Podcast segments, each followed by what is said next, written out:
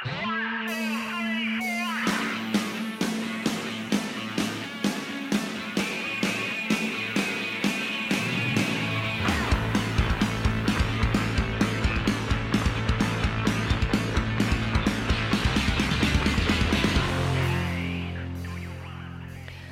家好，我是普通乐迷小刘，好久不见，就是好几个月没更新，主要是我去弄俩别的节目了，一一个是自乐班聊音乐的，另外一个叫游客中心讲旅游的，呃，这儿先不多说了，我呃今天录这期节目是临时起意，首先欢迎嘉宾东东，呃，大家好，我是东东，你说一下你人设。我人设，我就是一个普通乐迷啊。东东东，还是呃，咱们普通乐迷播客这个封面的设计者是个野生的艺术家啊。然后今天为什么录这个节目呢？就是呃，今年夏天。这个乐队的夏天又重新回来了，我们的快乐又重新回来了。但是播到现在呢，就是从各种渠道我都听到一个消息，说这个第三季是最后一季了。对，而且这季刚播出的时候，大家风评都特别特别不好。然后我们觉得节目组应该也挺受打击的。再加上这个消息，我们就特别伤心，不能接受这个节目就就此就消失了。所以今天是我们想呃比较。比较冷静、比较客观的重新看一下这个节目，然后夸一夸这个节目，给米未一些信心。哎，好像说的有点自大啊！米未肯定不会听到我们这个节目。没关系，没关系。其实，其实我是觉得这个节目播到现在吧，我我就是就是给它当一个念想，每周的念想看，就是一周结束了，反正就是看一看这个节目，就是心情会稍微的调剂一下，就是这么个作用吧。对对对，就不管是大家是骂他也好，夸他也好，都是因为爱这个节目，特别喜欢他，很关注他，所以才会有这么多意见。就是真的，明年夏天要以后都没有节目，都没有这么好的这个独立音乐的综艺看的话，大家都会觉得就是挺寂寞的。对，还是少点什么？对，就毕竟吧，如果大家骂他，其实还是心里是对他有期待的。对啊，嗯，今天。这个节目其实我们俩稍微准备了一下，从几个话题来聊一下《月下》这节目为什么这么好。嗯，然后第一个是就是把它当做一个综艺来看的话，现在网上那么多综艺，然后音乐的综艺也很多。嗯，那这个米未作为一个这种顶级的这种综艺出品的公司，首先它满足大众看综艺一个特别重要的需求，就是磕 CP。嗯，然后尤其是东东非常热爱这件事情，你要不要你要不要聊一下这三季里面你最喜欢的 CP？CP，我我其实最最喜欢的 CP 可能不在这一季啊，但是这一季的 CP 其实也也有也也有的可磕，但是可能磕的没有那么上头，就比如说大张伟和彭磊。哦，那这个我最上头啊！那你上头，你先说说。就是第一季彭磊还是一个个参赛选手的身身份嘛。当时那个赛程进行到最后的时候，大张伟激动了，然后他说他也要唱一个歌，是吧？你记得那一幕吗？然后底下所有乐迷也都非常的激动。然后最后总决赛的时候，他唱那首《过时》，嗯嗯，对吧？那个很经典。然后彭磊也上来，俩人合了几句。那个时候，其实。仅仅是一个开始，啊，对，那倒是可以说是他们这个 CP 的一个开端吧。就是他们俩从年少时代中间隔了二十年走了岔路，然后在这个月下舞台上又重新因为音乐相聚了。然后那是一个开始。然后这个月下第一季播完之后就停了几年嘛。嗯。但是这两个人其实是有合作的。没错，没错。对，呃，那首歌可能也好多朋友都听过，就是我们羞于表达的感情。对我们羞于表达的感情，嗯，这首歌就是二一年发的一个单曲，然后非常非常明显能听出来里面大张伟和彭磊各自的一个痕迹，而且它的封面的也是彭磊画的那个咪咪和嘎嘎的形象。我们羞于表达的感情，深陷内心花园里，生态喜剧。怎么哭都可以。我们乐意诙谐的话语，深陷恼人的风景，望穿悲情，怎么笑都可以。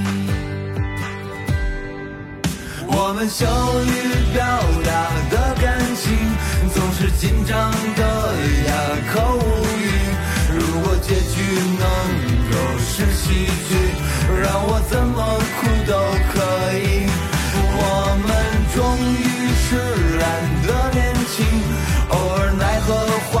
期匆匆去，浪中归期波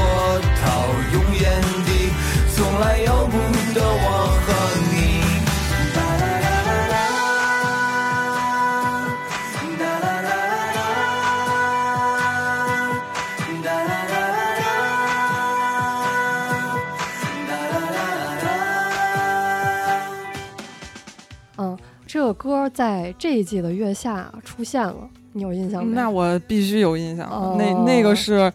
本季的高光时刻之一。对对，就是第一季的一呃第一期的一个名场面。没错那个虎啸春的笛子小哥，嗯、上上台上的拥抱彭磊的时候，嗯嗯嗯而就很深情的一个拥抱的时候，这时候这首歌想起来，我当时真的是很泪目。而且我觉得后面这么多期都没有出现比那个更感人的没错名场面。没错没错，对对对，这首歌非常非常好听。然后我还想分享一下这首歌在网易云评论区有一条，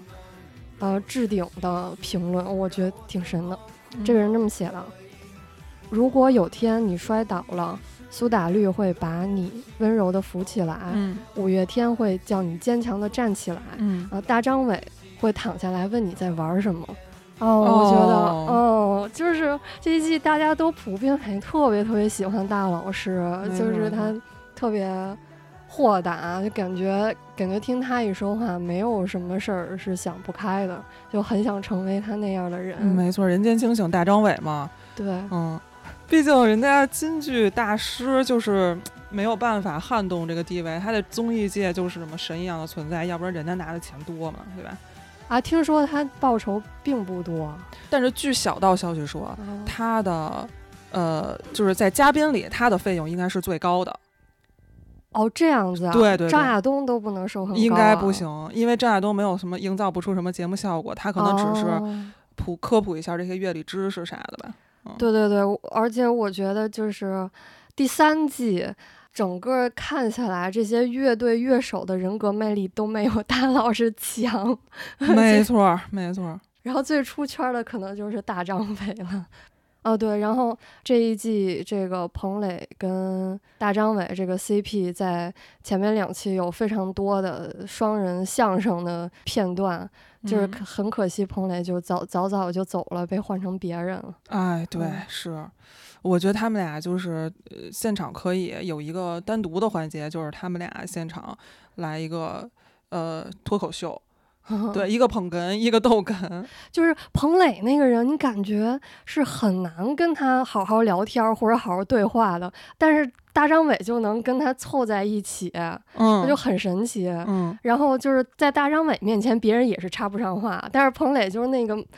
闷闷闷的吭一声，感觉俩人又能对上，对就是这是没错特别神奇的 CP。对，毕竟他们两个是就是同一时期的练习生嘛，就是走的这个线路可能也比较统一。就是 虽然插能就两两个人都可以插别人，但是他们俩就还可以互相好好的相处，我感觉。对对对，啊，那这对儿说完了，嗯，聊一下你最喜欢那个。我最喜欢的 CP 都不在这一集，嗯，我最喜欢的 CP 都在第二季。谁呀、就是你你你有没有印象那个华东和肖军？哦，挺反差的。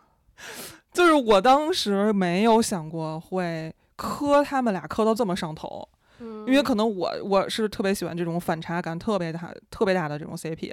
因为你你你你你肯定知道华东是什么样的人吧？就是重华东是重塑雕像权力的主唱，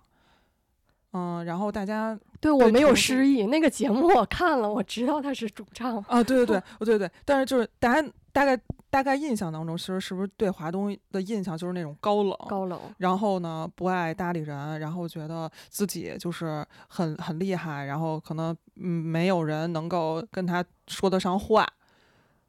或者说你不敢跟这种人说话。对，逼哥，对对对，就是嗯你站他旁边，你就会觉得就是有一种莫名的呃距离感，嗯，对吧？但是吧，就是就这么一个人，居然会被一个奇奇怪怪，然后呃吊儿郎当的吉他手，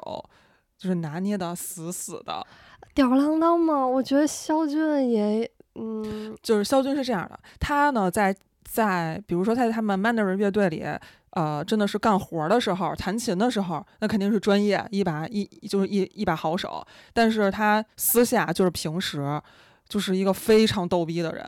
哦，嗯就正好戳中了华东的笑点呗。对对对，他嗯分分钟钟的戳中华东的各种笑点。就是华哦东属于那种不能看见肖军，看见他就想笑。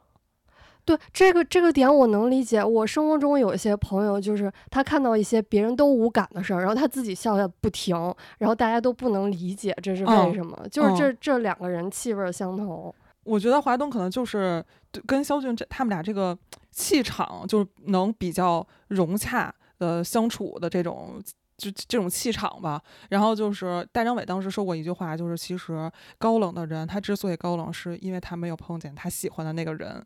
哦嗯，，然后肖俊呢，就正好是他喜欢的那一类的人，然后所以他可以瞬间把冰山融化成冰淇淋 冰淇淋这么甜吗？啊！，对，华东看见肖俊就是冰淇淋，嗯，就是时时刻刻都在笑，特别甜。嗯但是其实我觉得华东应该是那种外冷内内热热的嗯人。我觉得就是很多乐手可能都是这样，就他不善于表达，或者是只真的是在某一个两个人面前，他才能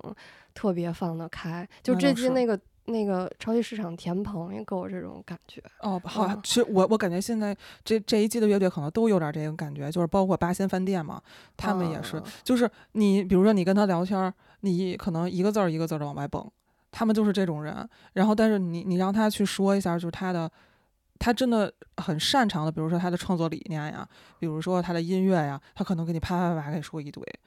就是那这不是张亚东就这样？呃，对对对，他嗯们可能都是这样的人。嗯嗯嗯嗯，但是可能正好这个肖俊同学，就是他自己本身他就有一种，就是这叫什么？他叫消化，就可以把人消化，就是消就是他他姓的那个肖啊，哦，就变成他他自己的那种那类人。嗯，有毒这个对，就是这种人。对对对，我嗯觉得特别有意思。哦，哎，那他们俩后来有音乐上面的合作吗？好像有吧。但是我好像就是后来节目过后我就没有再关注了。但是他们当时哦合作赛的时候合作那首音乐，我还是觉得挺好听的。哦，嗯，因为他们重塑雕像的权利和普通人，他们当时合作的时候是有一个联名，叫重塑雕像的普通人。哦，好好好平平无奇的联名呀！啊，对对对，但是我觉得很有意思，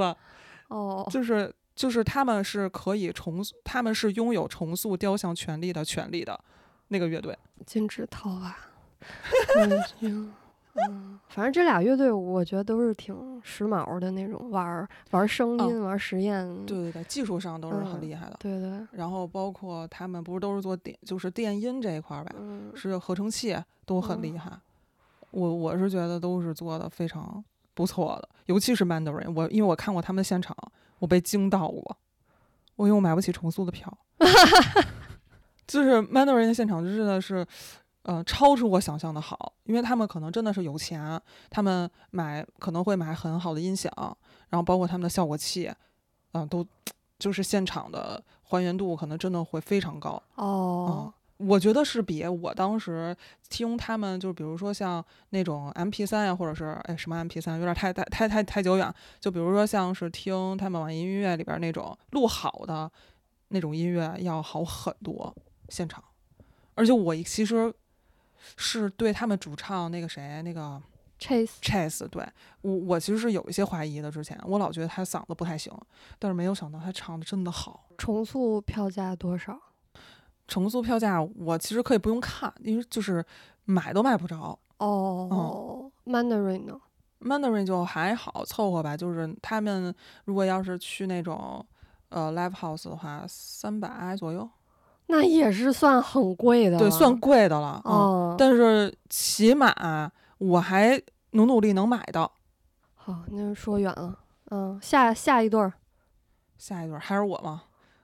啊，对啊，我我没克别人了。下一对儿还是不是这一季的？我不知道大家还记不记得大波浪，哦，因为我很喜欢大波浪。跟谁啊？大波浪里边那个是那个那个谁，主唱和他的那个贝斯还是吉他呀？哦行星对内 CP。对对内 CP，嗯，其实他们队万物都可以 CP，他们万他们这个队可以互相 CP。哈，嗯，对，就是呃一个呃，反正我是觉得很有爱的一个团，但是但是可能他们好像现在这个乐队已经有有人离开了，那这俩还在吗？这俩好像貌似行星也走了吧，暂时。哦，行星是这种，就是走了回，回了又走，哦嗯，，然后主唱就是永远是，就是行星走了以后呢，就是就是主唱就是永远就是只要是去外边开音乐节呀，他就可能会跪在那个舞嗯台上，然后感觉像嗯是在问天问地，嗯问问这个嗯行星什么时候还能再哎回来。那这节目上是哪些瞬间让你觉得我磕到了？太多了，包呃，其中让我觉得印象最深的就是他有一期是献给一个改编赛还是什么，是献给自己最爱的人或者最重要的人的一首歌。哦，然后呢，当时大波浪唱的就是李健唱的那首歌，就叫《Goodbye Planet》。哦，就 Planet 不就是行星吗？他唱的就是行星啊。哦嗯，这首歌就是给他写的。哦，就这样一个事儿，就就就把你感动到。哎呀，还有好多呢。因为当哦然后当时唱这首歌之前，他还有一个小短片啊，那个小短片讲的就是他们的一个认识的一个过程嘛。嗯嗯，俩人从惺惺相惜，然后再到吵架，然后再到分开。哦，反正说起来就是挺平平无奇的，但是，嗯嗯，怎么说呢？就是可能我就是从头看到尾这么看下来，有有有一些点会会会感动到我。哦嗯，你要这么说啊，我觉得这个好像不是大波浪特有的，就是乐队成员之间这种相爱相杀、分分合合，就从第一季的时候，高晓松就说过，什么样才是一个完整的乐队？你从你好哥们儿、好朋友在一起，天天在一块儿聊音乐、一块儿玩儿，到你乐队有人离开、有人解散，发现这并不是你生命中最重要的事儿，然后嗯。可能又过几十年，你这些朋友又相聚了，然后发现乐队之间那个情谊是，呃，生命里其他的友情、亲情无没有办法替代的。我觉得这个乐乐队成员之间的感情也是这个节目能给我们的，其他综艺上面没有的，而且不只是行星和这个李健，嗯、那个海龟的那个哦吉他手，对吧？也是对对对走了走了七年嘛，然后回来，然后这仨人感觉就是一直长在一起一样。然后第二季追赛的，嗯，当时当时辛爽应该还没有火，然后第三季辛爽回来了，说他因为这节目又遇到边远了，就一盒炸鸡又说上话了。没错，没嗯，错。然后包括刚刚播的这期麻园儿这个鼓手也是，就是他他技术我忘了是是谁评价说是全场那个鼓手让他最感动的。然后这个嗯鼓手他中间走了五年，也没有去任何的乐队，他就说我我。我只给麻园一个乐队做鼓手，就是这种感情，我觉得都是特别特别特别动人的。嗯，没错，没错，我我是觉得也是，他们乐队能就是大家能组成一个乐队，我觉得感觉就像一个家一样，嗯，对，就大家感情肯定会非常好，所以任何一个人走，可能对里边儿其他的人来说，可能都是一个比较大的打击吧。对对对，它嗯不是像一个公司、一个团队，我还能再招人就干固定的活儿，就是那种情感上面的默契，呃就音乐上面默契，还是挺难再找到伙伴的。没错，嗯、对，这其实我觉得比找对象还难。你想这么多人都要和谐和睦，然后大家在一起嗯要干一件事儿，对，这真的很难，真的很难。嗯，你要这么挖的话，估计每个乐队都能 挖出来那很就好多这种是吧？对包括对刺猬那俩是吗？啊，哎呦喂，那对这个关关于这个乐队成员之间错综复杂的关系，其实小红书上什么的好多帖，大家可就可以自己去挖了。那我们就不多说了，我们进入第二趴吧。行，对，第二趴我们就是想好好夸一夸月下的这个舞台、舞美、嗯，呃音响还有 VJ。没错，没错，没错。你印象最深的是哪个？哦，我其实我第一季看这个节目的时候，感觉就是打开了新世界的大门，因为我很少去 live house，也很少看这种乐队的综艺，我都不知道就一个舞台效果现在能玩成这样了。说实话，嗯我也没想到。第一季我印象特别深刻的一个是刺猬改编的那首《只要平凡》，嗯，呃，出场时候舞台一片黑，嗯，然后鼓和贝斯、吉他手分别出现的时候，舞台被分割成三块的屏幕，然后最后合到合到一起，变成大家在路上走的那个感觉。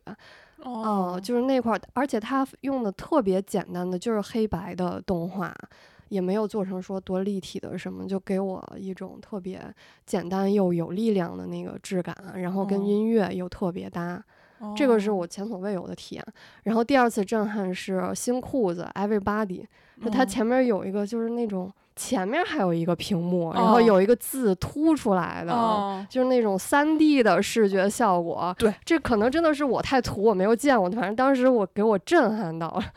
我我我是觉得这个技术可能目前来说，所有的音综里边儿，我可能只有在月下的舞台上看见过，对吧？对对吧？嗯嗯呃，这季好多被那个淘汰的乐队的后采，当时说他们为什么来，都是说这儿有最好的舞台，没错最好的音响，没错。对，所以我们要真的是要珍惜这个节目。你要去音乐节、去 live house 是看不到这么顶级的演出的，没错嗯没错。哎呀，说实话，真的好想去月下现场看一下儿啊！对，然后呃，这说了第一季，第二季我好像没有什么印象。然后这一季，这季声音玩具的那个舞美，我真我觉得啊，就绝 了！我觉得就是艺术家碰到了艺术家，他嗯跟魏如萱。嗯，合作的那一场就是背景只有红黑玫瑰，还有被掏空心的人那一场，我我觉得就是艺术品，这个我无法形容了，就是看了就知道。然后最新的这一期唱的《生命》也是给我唱的感觉有一种创世纪、诺亚方舟的感觉出来了，挺震撼的。而且它都不是说我往上叠加很多华丽的效果，相反，它可能是做减法，就用一些几何的光线、简单的图形表达出来它这个音乐里面的意境。哎，我觉得都是都是高手，就是月下请的这些 VJ 还有舞台工程的人，应该都是就是业内比较顶级的。没错，真的，我我真的希望，如果说这种水平的，呃，VJ 能多出现在音乐节的现场，我我可我可以多买多花点钱买票去看。对，就是我可能在月下一播出之前，上一次看音乐节得是十年前了，那会儿真的都很简陋，就是一些射灯、嗯一些泡泡，没错，对，然后就是最多是乐队器乐造的时候，这灯光也跟着使劲闪这种。对对，然后这两年又重新开始看音乐节，开始看 live house，我觉得那个 VJ 都有很大的提升。我觉得是月下这个节目，可能是把这整个的行业都给了他一个刺激，然后激发出来更多的人去在这件事情上去做提升，去花心思。比如说之前你给可能看音乐只是听声儿，然后他现在把视觉的东西往上一加，然后感觉整个的这个体验感会上升到更高的一个层次，就是等于声光电它现在全有了。可能这些东西在欧美也都是已经发展的比较，已经比较成熟了。我觉得他们是不是因欧美？我我我之前看过一个一个短视频啊，然后就是嗯它是应该是只只是纯电音，它没有人唱，但是它就是后边那个屏做的嗯太厉害了，哦，就是全场可能你你你就是大家嗨点，并不是说只只是听歌嗨，是看那个屏幕嗨。我是觉得有哦百分之五十以上的原因，因为是一个嗯非常大的一个大横屏，然后里嗯边就是做的那种，比如说那种三 D 的人物啊，然后会跟着那个音乐会有这种这种这种动态的这种这种波形啊，反正都做的非常好。对，而且这个事儿，我觉得可能也让很多乐队的成员本身也注意到 VJ 的重要性。然后这些年看了一些呃新的乐队，很多 VJ 都是他们自己的乐手做的。嗯那你说他对于他音乐的理解肯定是更到位的，做出来这些 MV 对会会会特别特别适适适配于他们的这个舞台的表演。就整个对于我们观众来说都是很大升级的一个体验，所没以这块儿要非常感谢 月下这个综艺。没错，但其实我我印象当中比较好的舞台，就是印象最深的舞台，可能还是大波浪，哦，哪一场啊？叫什么 No Such Disease 还是什么，我忘那歌叫什么名儿了。反正就是他是，嗯其实前面一直在念白的那个英文念白，哦，嗯，然后他的那个屏全部也是全部都是三 D 的，然后是做的那个单词，就他他唱的单词，然后他都会出哦那个单词。我想起来但是全都是立体的，就是那个单词字飞出来，感觉要攻击我了似的，然后就跟他的音浪一块儿就把人没镇住了。错没错这个我觉得那因为当时我看那个视频的时候，我整个人就被震撼到了。那个可能是我第一次在月下的舞台上看见这种类型的三 D 的，呃，这种这这种屏吧，就是这、这哦种显示对屏。嗯、对，然后还有那个旅行团白白的那一场，也是嗯几个大个儿白白出来，对对对就特别有力量。对嗯但是现在嗯再看，好像又没有那么新鲜了。估计对这行业还是还是得卷，就是大家是很容易是就是疲是是惫。是是。嗯嗯但是这一季我目前我好像还真没什么特别有印象的 VJ，呃，但是那个二手玫瑰那次那个改编赛，就是他有点模仿那个那个歌剧魅影，嗯、那一场。哦，那个 VJ 我觉得做的还挺不错的，二手玫瑰，人家是就是音乐和视觉上面的艺术家，他们的 VJ 一定都是很顶，很没顶错没错而且就是嗯。除了 VJ 之外，二手玫瑰的这个呃应援也是非常顶的，啊，花衣服再加那个扭秧歌的大扇子，这是标配，基本嗯，就整个，哦所以他们的现场整个看下来就是非常有那种氛围感，就就是没集体错没错狂嗯欢了。嗯，然后就是说一下他这个音响，节目里其实反复出现了金少刚老师的镜头。哦，对对对，我作为一个非专业人士，我并听不出来什么。嗯，因为他都给你调好了，可以怎么听呢？就是这些乐队重新在节目上演绎他们歌儿之后，这个纯享版的录音在网上能都能听到，然后拿它去对比乐队之前自己做的那版。反正我听很多就比较专业的乐迷朋友，他们说都比乐队自己弄的要好很多。哦嗯，就是这个调音也是真的很厉害，能帮助乐队把他们这个作品，呃，调节到就是最完美的一个呈现的状态。能上月下节目，这些乐队应该也都挺幸运的，不花钱，有人帮他们做这么好的音乐。是，包括就是现场修音也是一个非常，就是也是一个技术活儿吧。现场修音其实其实呃，据说就是他们如果在现场听的那些乐队唱的，其实可能走调的还挺多的。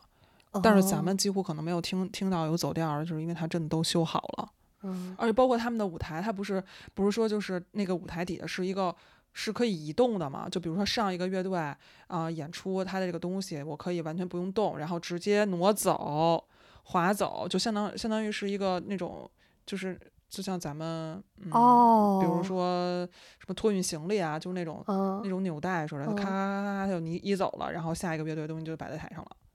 哦哦，它可以可以完全不收这些东西。对，因为就是调音，大家如果去看那种拼盘儿演出的话，就知道他可能有的乐队一调就二十分钟。对，特别对特别慢。对，前两季是用这种 A B 舞台切换，嗯嗯，然后这一季换了这种滚动的，呃，Live House 的这种硬件儿的技术，在月下录制的这个敞篷里面也得到了迭代跟提升。我觉得真的是这节目就是促进了整个行业的发展对，大家。就赶紧赶紧提升一下吧。对对对，嗯。不，确实，你该该夸的还是得夸。虽说这一季感觉可能确实商业的因素比较多吧，这念广告这些哈，但是，哎，这整个硬件来说，在整个音综里还是最强的，还是得这么说。哎，那咱就说说这个广告，我是真没感觉广告多，我觉得跟前两季差不多，酸酸乳、七度空间、什么沃丽塔这些都快刻在脑子里了，哦哦哦哦念来念去的。不过马东确实是，就是广告鬼才嘛，就是他的广告他也能做出这种综艺感，我觉得也是挺厉害的啊，人家那个口条啊！对对对对对，嗯嚯嚯嚯嚯嚯是吧？就是肯定是得接广告的，对吧？不能说米未自己掏钱做这个事儿。你想，他们花钱有那么多的地方，首先跟咱刚才说了，这些这些顶级的硬件儿，那那是好的音箱一个就得十几万，好的乐器它还要那么多的音箱。啊，然后可能更花钱的地方是你要买那些版权，嗯嗯，咱们节目里面最好看的这种改编赛，全部都是大金曲啊，那种版权得多贵啊！你想想，就是什么王菲的歌儿，这种得多贵，我都不嗯敢想花多少钱，然后咱还可以免费听，没错没错对吧？对吧？我觉得就是对节目花重金，然后另外请嘉宾，那你说大张伟这一季下来拍十几期，确实他呃这需要钱需要广告，这确实是无可厚非啊。但是，嗯，它这个广告确实相对于以前来说的话，确实多挺多的，哦，就是能感觉出来比前两集多很多，是吧？嗯商业化的感觉还是还是略微强了一些。嗯，这是京东。多快好省嘛，我都背下来了。对，反正整体下来，我觉得他念广告，嗯，你大不了你跳嘛，我觉得并不影响这个节目的收看，嗯，还是得还是得得有有广告，还是得赚钱，嗯确实。哎，对你有没有对这个这期月下的后期有有有想说的呀？后期剪辑是吗？对，包括他的一些呃骚操作吧，就是你你你记得，就是之前好像大家都没有说是特别着急，就是一定要看这个演出或者比赛。啊，对这块儿我觉得很奇怪，他有一期前面提示了，如果你想看舞台，请直接跳到哪哪儿哪儿哪儿哪。对，哎，我觉得这个，嗯，我觉得他这种引导对他节目其实是不利的。我当时啊有点迷惑，啊，就首先你前面花那么多心思做了这些花絮的环节，嗯你不让大家看；第二是，呃。我觉得很多乐队和音乐的他那种个人魅力的塑造，其实都在这些环节里没面。错，就是你只是舞台上那一点，其实非常非常的有限。嗯，让大家看更多的花絮，其实会对你的节目产生更多的好感的。没错，对，但是可能就是他觉得现在大家啊时间都非常有限，大家喜欢看短视频，接受碎片的信息，所以也也有可能，我不知道是不是有人说他们说前面做的太长怎么着，所以加了这样一段儿。其实我感觉没必要啊。而且他好像现在也很喜欢用什么网络流行语，然后来做在后期放在后期里，然后吸引这些年轻人的这个。真嘟假嘟，我跟你说，我现在已经看不了这几个字了，哦，就是太太泛滥了。但是说实话，我一个不太刷网络的人，我是从这个节目上知道这个梗的、哦，是吗？啊，真的。哦，我就是觉得太没必要了。就是这个东西，我就觉得是一个非常非常 low 的一个一一一个网络流行流行语。哎对，前面几季没有用过网络流行语。那我不是很确定，但是我感觉没有这么 low 的网络流行语。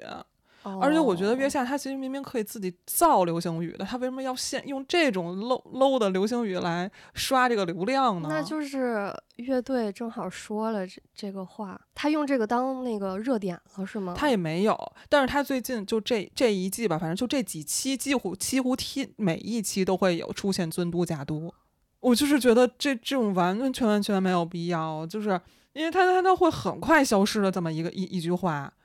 就是完完全没有、哦没有必要用到这样的一个节目里。可能你可能过了几年，你再回来看这个节目，你看见你的节目的后期上写尊尊嘟假嘟，可能好多人根本都不明白什么哎，意思。对对啊。哦，但是前两季好像没有这种过时的梗。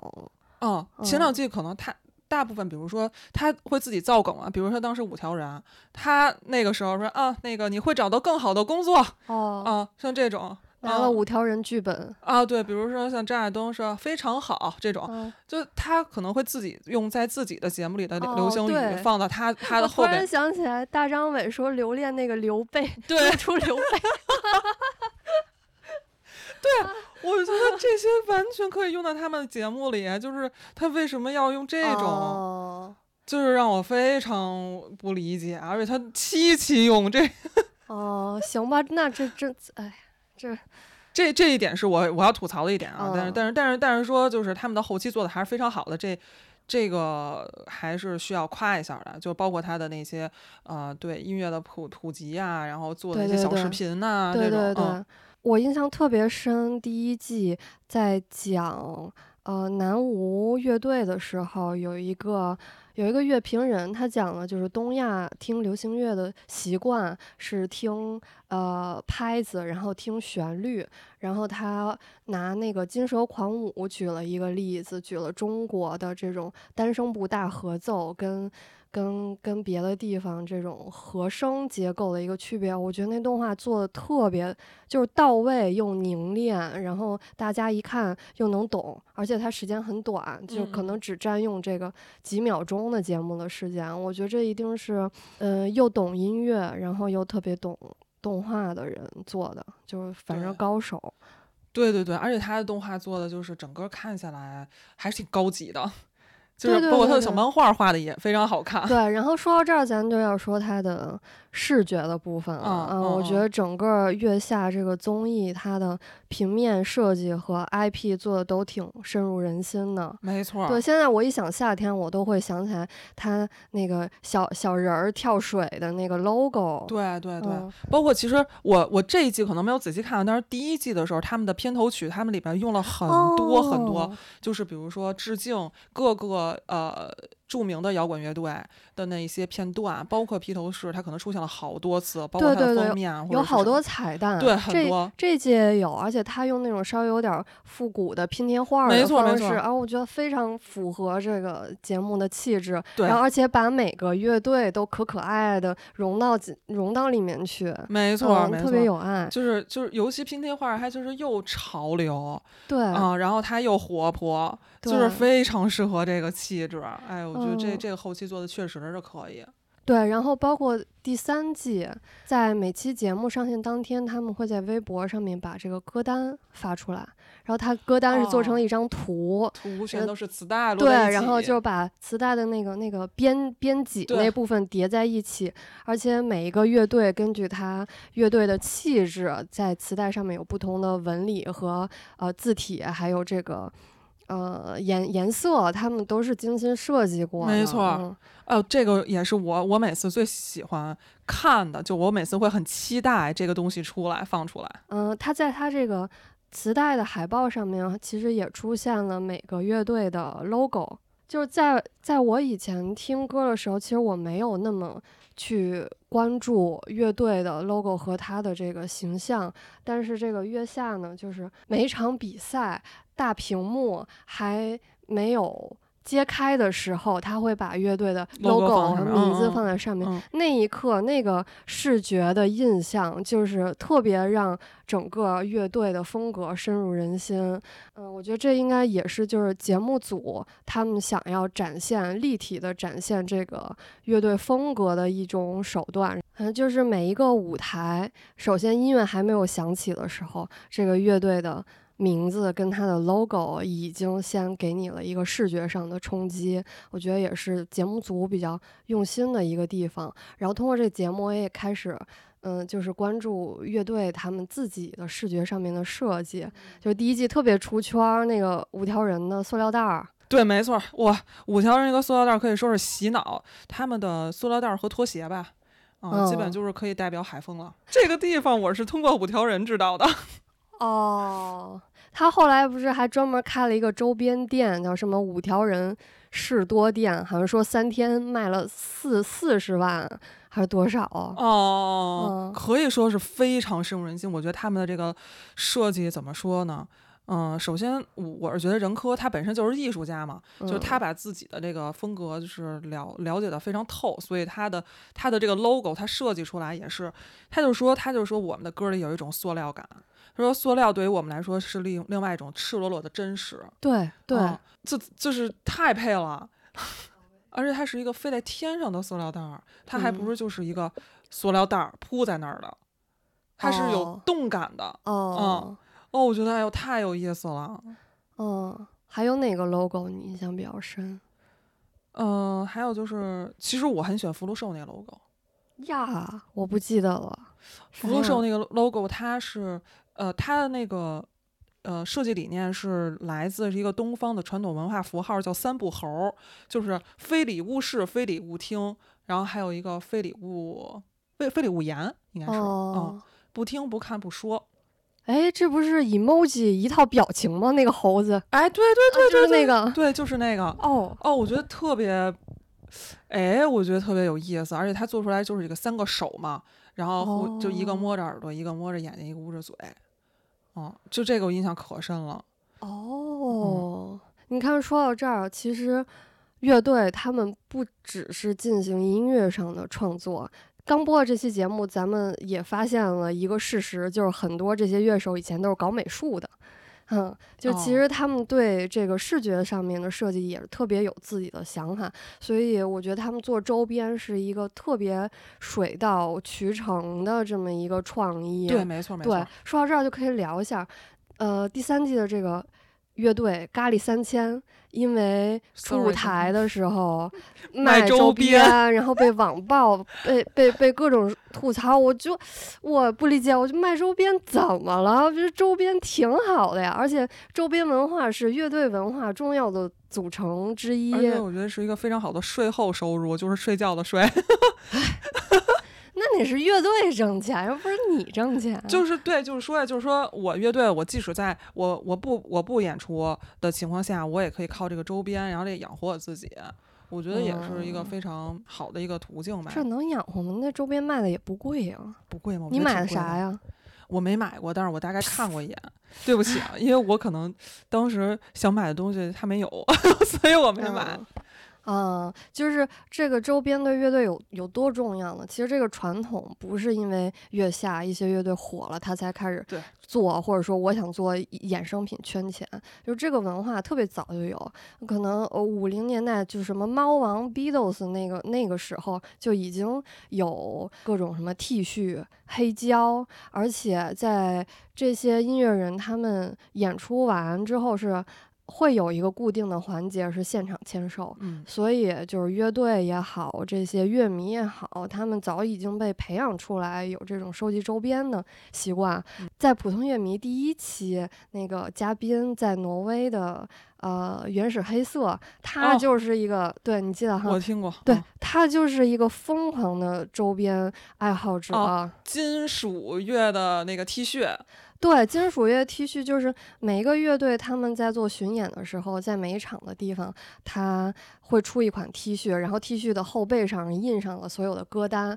然后有的时候可能还会结合他这个巡演地的当地特色，嗯，比如嗯可能在泰国他弄一个什么大象或者嗯什么佛上去，然后这个这个东西是乐迷特别特别喜欢的。然后就原始黑色这个人，他们家可能快有上千件儿，而且我每次见他，我就。没有看见他穿不是乐队 T 恤的衣服出现过，不管是长袖、短袖还是卫衫，一定是这个乐队周我，好想要啊！是吧？哦，就是因为因为因为这个传统已经持续很久了，所以这个事情他们做得很成熟，不管是用料啊，你这个舒适程度、设计，其实都是可以用作日常生活啊使用的。但是说实话，我觉得这种东西在国内非常少。你就嗯算是、我，我是觉得就是，嗯，你你除非就是特意去搜啊，就是说你知道这个乐队，你特意去搜它，然后你能嗯搜到。但是如果说你你就是想，就比如说我淘宝买件衣服，你是很难哦就看见这种东西的啊。哦，那嗯倒是，其实这这些也基本上也是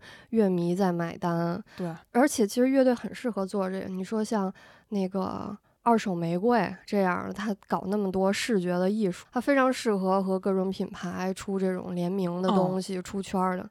对，嗯五条人也是，五条人那个任科不是老爱老说他喜欢读诗歌什么的吗？然后他前一阵儿出了一个卫生卷纸，上面印满了诗歌。哇哦，哇哦吧，可以可以，这个太可以了。对吧？我觉得这种这种创意可能我就是我就是在有文化的拉屎，怎样？我这对太好了，这个我觉得我我觉得如果看见了，我一定会买的。对，就是就是他们脑洞其实特别大，做出来的东西也有意思。然后我我今天临时抱佛脚，我还看见了几个特别极端的案例，给大家分享一下啊。而且五条人他的专辑封面的设计非常喜欢用那种粗线条的那种毛笔字，还是反正就类似于手写体的那种毛笔字，但是它又不是那种非常就像行书似的那种很很行云流水的，他是那种很质朴的。不是他很说过，他就是喜欢故事会那种封面，就是有、有点印刷感的那种粗体字。哦嗯嗯，对。然后老的电视海报，写体的感觉，哦，是吧？嗯，嗯嗯，然后找了就是，呃，零四年美国一个重金属乐队，这乐队叫 Kiss，就是吻的那个 Kiss，他们的周边直接衍生到了殡葬领域啊，直接做了一个乐队形象的正版授权棺材，而且之后。而且之后很神奇的是，这个吉吉他手在演出的时候被枪杀了。哦，然后，然后这吉他手就躺在这个 棺材里面入土为安了，真的也是，就是生生死死都跟这个乐队在一起，嗯。然后再说一个大家大家熟悉的吧，第一季的旅行团乐队，就是他们他们的围巾，不是，是他们很早之前出过一张专辑叫呃《来福胶泥》，就就英文就 Life Journey，然后说这个主唱孔阳啊，他当时还不叫孔一禅啊，叫孔阳，他当时是去小商品市场批发了几百个拨浪鼓，然后他把那个一些歌曲歌词什么的，还有乐队成员的样子画在这个拨浪鼓上面，送给，哎是卖了还是送给歌迷？到这儿还没完，呃，这些周边到了歌迷的手上之后，有一次巡演，就是大家拿着这个拨浪鼓在现场给他们应援，啊，哦，对吧？这个气氛多多特别啊！这个就是只有乐队跟乐迷之间一种特别真诚的一个交流和互动。我觉得这都是周边文化带来的一种特别的体验。没错，哦没错。所以我觉得，我觉得周边可以多做多买，虽然不不一定会赚钱嘛。我甚至觉得月下这节目都可以出周边。对，其实他那个，因为他们不是每每期都会有那个小漫画嘛，我觉得小漫画画的都很好看，就是、而且他哦会把一些最精彩的瞬间给你画下来嘛。啊，子子健猛男落泪，哎猛男对对对怒吼。我觉得那些都可以做成冰箱贴呀、啥的，或者印个 T 恤，嗯我我觉得都肯定会有市场。对，我觉得这节目里面的很多的碎片，如果只是作为一个节目呃淹没在网络信息里面，真的挺可惜的。嗯嗯，哎呀，周边真的是个好东西啊。今年应该是瓦伊娜的那个尿素尿素袋要出圈儿了，说实话，就是他那个袋子，别人背可能我都会觉得很奇怪，是吧？嗯，就特别违和。但是他们背就是完完全全就是感觉是长在他们身上的东西一样。哦，就是包括因为他们的气质，包括他们的长相，还有他们的衣服穿搭和那个袋子，就是非常的，呃，就是统一。对嘛，种地就是要用很多那种袋，那可能真的都是他们自己做的，我觉得甚至。行，那周边咱们先聊到这儿，然后另外一个我觉得月下特别棒的一个地方就是它刺激了非常多的二次创作，嗯，嗯，就包括一些是什么？对，reaction 那就太多了，就说不过来。我觉得比较优秀的一个视频节目就是德夏，德夏就是德国乐迷看看月月下。嗯然后这个是另外一个乐队叫表情银行，嗯嗯嗯他们嗯跟两个德国朋友做的，对，嗯，这个也是当年看的非常上头啊。对，甚至比原片儿正片儿还要好看对对我我不得不佩服，就是德国同学的这个音乐审美素养是真的好高啊，对，他储备量好大呀，而且他们共情能力也非常特别强啊、嗯，就是真的是完全是。呃，应了那句话怎么说？就是音乐无国界吧。就是其实你完全不用听懂歌词，对，嗯，我他他也能完完全全的能能能明白你到底在唱什么。对，而且它嗯、能带给我们另外一个视角，就是脱离歌词，纯粹去感受音乐的听感的时候，你怎么怎么看待这个音乐，就是比较客观的一个视角。而且而且很多的时候就觉得。它好像就是我们的嘴替，说了一些节目里面没有展现出来的东西。我忘了那是那个是谁啊？麦克斯吧，就是那个就是那个呃德国乐迷里边儿那个稍微高一点、壮一点的那个。嗯然后他好像当时说有一个乐队，因为他你记得就是乐队夏天后来有好多乐队改编才特别喜欢说唱，哦，加说唱。嗯嗯，然后他当时好像就说了，其中有一个加了说唱的乐队，我忘了是哪个了，反正就是说说感觉，因为他们整体的风格是比较金属的，然后他嗯加了、加了这个说唱以后，又没有加的很好，所以他就说说感觉他们唱起来有点像有点差呃非常差的 Linkin Linkin 公园儿，我觉得就这个这个点评就是非常精准，然后我的是印象巨深。哦，我印象特别深是他们听了《野孩子》那首，嗯呃，黄河谣，就是肯定歌词是一点儿都听不懂，但是听完之后，于脸直接说，我能感觉到这是非常 down to earth 的一个音乐，就是非常，就是根根植于土地这种感觉的，就是，哦，觉得太厉害了。也他听懂了一下就对，嗯而且也说明就是野孩子做的这个音乐是非常凝练的。嗯，呃，我我在小红书看看到一个呃帖子，好像德夏这几个人在决赛吧，决赛的时候来到现场录制了。哦，嗯，我看见了那个节目嗯太出圈了，是是嗯是就是这种，就真的让参与者就更深度的参与到里面来，觉得还挺挺感人的这种环节。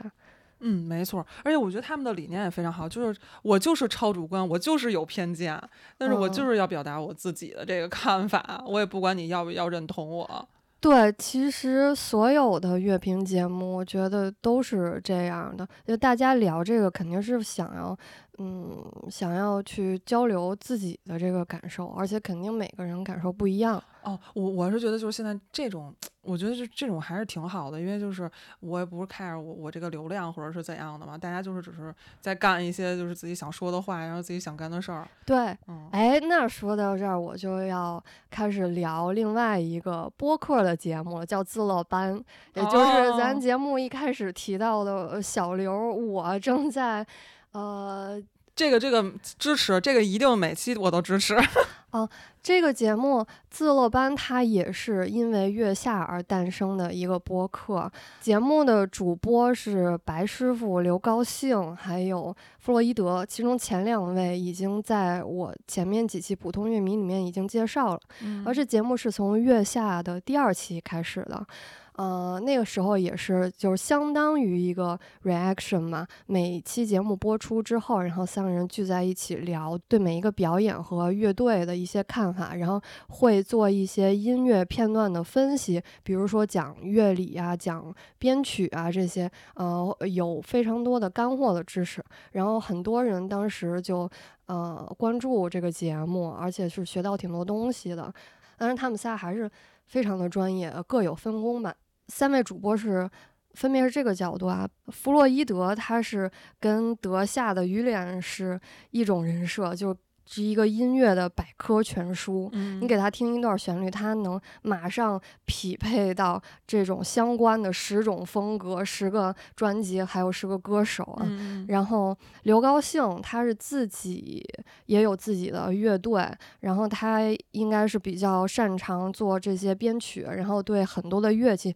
尤其是合成器是呃狂热的那种程度，他会从很很专业的音乐的角度来分析。然后白师傅属于就是看乐队的历史，然后听歌听的比较多，我觉得他可能会更多的。聊一些音乐的创作背景，还有乐手的知识，还有一些情感上面的表达的东西。对，然后我就是纯粹是这种小白观众，聊一下我比较直观的感受。嗯然后这个节目在小宇宙上播了之后，也就是连连着好几周都上那个新星榜，还有锋芒榜，听众也挺多。而且在评论区里明显感到感觉到大家意见不一样，就是任何一种意见都会有人同意和有人不同意。但是我觉得就特别好，能看到，呃，大家用不同的方式欣赏音乐，然后而且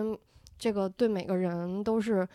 多少是有有触动的，不管你喜不喜欢，你都能引发人的思考。我觉得这就是我们我们做这些节目的一个意义吧。所以就是，其实很多人骂，那我们也就是骂的难听，我们也就当个笑话。嗯嗯嗯，然后。嗯，哎呀，我就是自乐班自己节目，一下就说多了。然后欢迎大家关注啊。然后其实除了自乐班，也有很多其他优秀的播客，嗯，比如说呃坏蛋调频啊，这个是我最爱最爱的，呃，聊月下的一个怎么说呢？一个播客，对。但是这个这个坏蛋调频他们是付费的，啊呃，因为他们有些话不能在不付费的情况下让大家听到，怕怕被。怕被举报，就 是他，就是他只能找真爱粉儿来听，对对，必须是只能真爱粉儿去听。但是你你听，你花这个钱。我感觉是几乎不会踩雷的，因为可以听到好多非常多内幕的消息。坏蛋调频它的主持人是王朔、五五三，就是他们之前都是在摩登天空工作过的，没错。然后王朔这一季也是乐队友友之一，所以他们其实是专业乐评人的角度去分享一些内幕，而且他们知道这个乐队以前很多的事情。嗯，对，因为跟他们好多人可能还 还当过同事呢。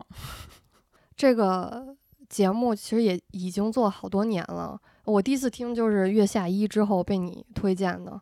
嗯，当时对，当时也打开了这种音乐播客的世界。当时他们还比较大胆，就是聊的特别没没溜儿，然后现在感觉已经收收着很多了，对，收敛太多了，嗯，对，被骂的不行，因为他要是被骂的话，他有可能就丢了这个饭碗了，他他是比较难，不像我们这种没有就是立场比较随意的人。嗯，然后坏蛋调频之外，还有不赖电台、闲话摇滚、金汤力电台，就是大家都非常卷，播一期录一期啊，对。然后每个节目各有各的风格，嗯，对，都可以听听看看你喜欢哪个。然后我另外还关注了一个公众号，叫呃花格与蟹，这个这个是厦门一个。也是算是一个音音乐人吧，他特别特别毒舌，真的会说话很很难听的那种。也他从乐队第一季就开始评论了，这我就不多念了，大家可以找找来。然后他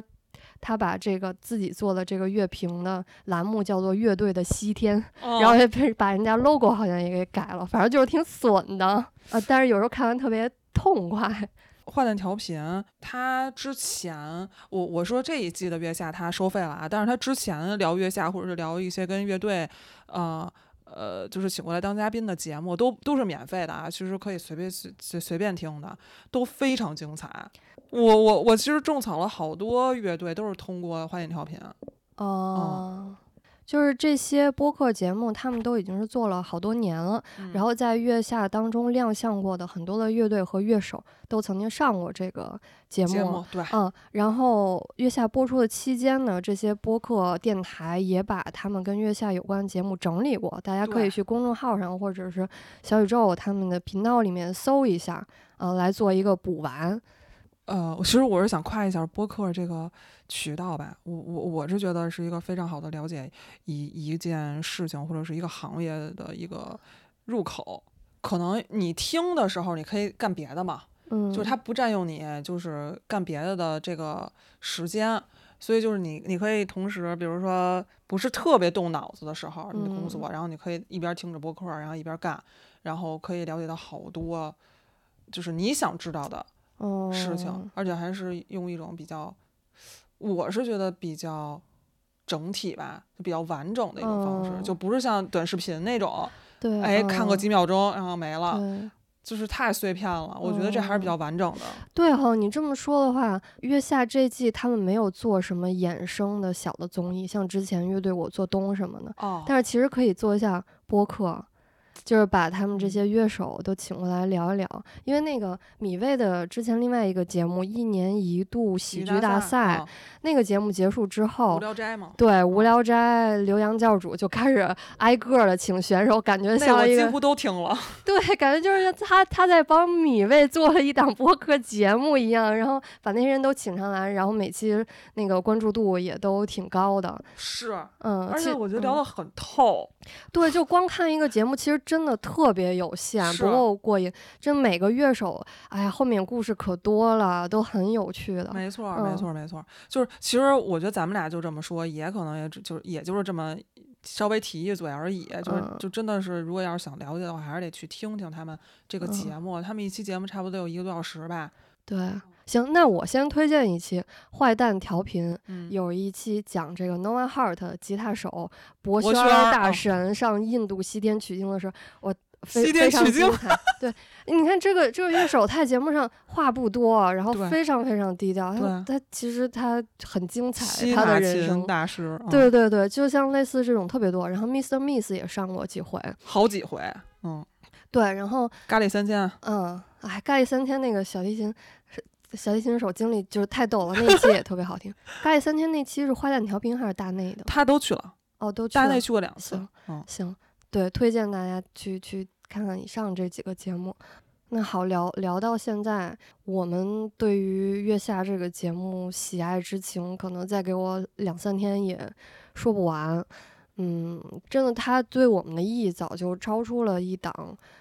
综艺娱乐节目。我看完这个节目之后，首先是跟很多年没有联系的以前喜欢音乐、玩音乐的朋友又重新相聚了。嗯，包括在自乐班跟大家一起录节目，这个基本上已经成为我这个夏天、秋天最有仪式感的一件事儿了。嗯，另外就是在去看这节目之后，它也刺激我去听更多的歌，了解更多的音乐和风格，从一个音乐的世界里面享受很多的乐趣，并且一些以前不听独立音乐的朋友也会因为这个综艺加入进来，跟我一起来讨论月下的观后感，嗯、然后可能从一些其他的情感的方面啊，就大家有一些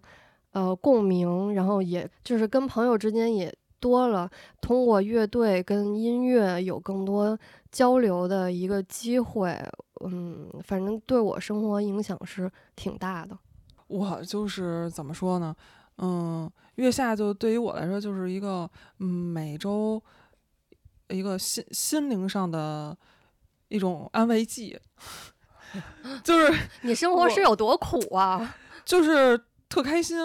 嗯，就是可能就是每每每到周五，本来这个心情吧，可能就是可能要在工作和生活当中切换一下嘛，它是一个非常好的一个转换季吧，相当于嗯是一个转换季。然后就我看完这个节目以后，我可能立刻就把工作上的事儿给全都忘了，嗯，然后就是可能这一个一个周末，我可能大部分的呃精力我都会放在就是比如说在音乐上，然后可能会看一看搜一搜，比如说最近这个这个歌啊，我觉得特别不错，那我再去搜一搜其他的，比如说这个乐队还有什么歌，我再去看看。去听听，就是衍生一下，然后这个嗯周末差不多就就过去了，嗯嗯，就就就我我是觉得是一个，呃，对于我来说是一个非常好的调调调味调味品吧，哦，而且也也是会跟朋友，嗯、就是之前很久不联系的朋友，咱们俩认识就是因为月下。当时我跟端端就只是非常普通见面打个招呼的同事，但是因为月下第一季的播出，我们在午饭的时候会一块儿讨论这个节目，因此我们成为特别好的朋友。好还真是啊，哎呀，看来你都忘了。哎呀，总之就是一场喜欢音乐朋友的大聚会。我这个普通乐迷的节目，其实很有可能也是受到月下影响，嗯，才能找到这么多人来做，嗯，哎，反正非常感谢这个节目，就啊，希望它不要停啊。是就是能把这么多人都连接起来，我觉得真的是一个奇迹了，也算是个小奇迹。对对对，而且就真的除了米未，其他人就没有办法做出来这么好的节目，它已经是天花板级的了。对，希望吧，希望以后还能有第四季、第五季。然后要是实在没有的话，就是 你看看谁能跟那个茅台联系上，然后让茅台直接赞助所有广告得了，独家关注，不要让不要马东一天到晚练那么多广告。对，我觉得，嗯、如果月下停播了，可能我们这些乐迷之间需要一个组织，一个声音，把这场狂欢继续下去。没错，没错。那嗯、就就到这儿吧。哎，说说说的我都伤感了。嗯，不说了，就到这儿吧。嗯、谢谢大家的收听。嗯、希望大家就是享享受，呃，所有月下带来的快乐和感动。对，没错，还有接下来的几几几几周比赛吧，嗯，就是即将在秋秋天结束的这嗯么一个月下，嗯，对，好，那拜拜了。拜拜。不要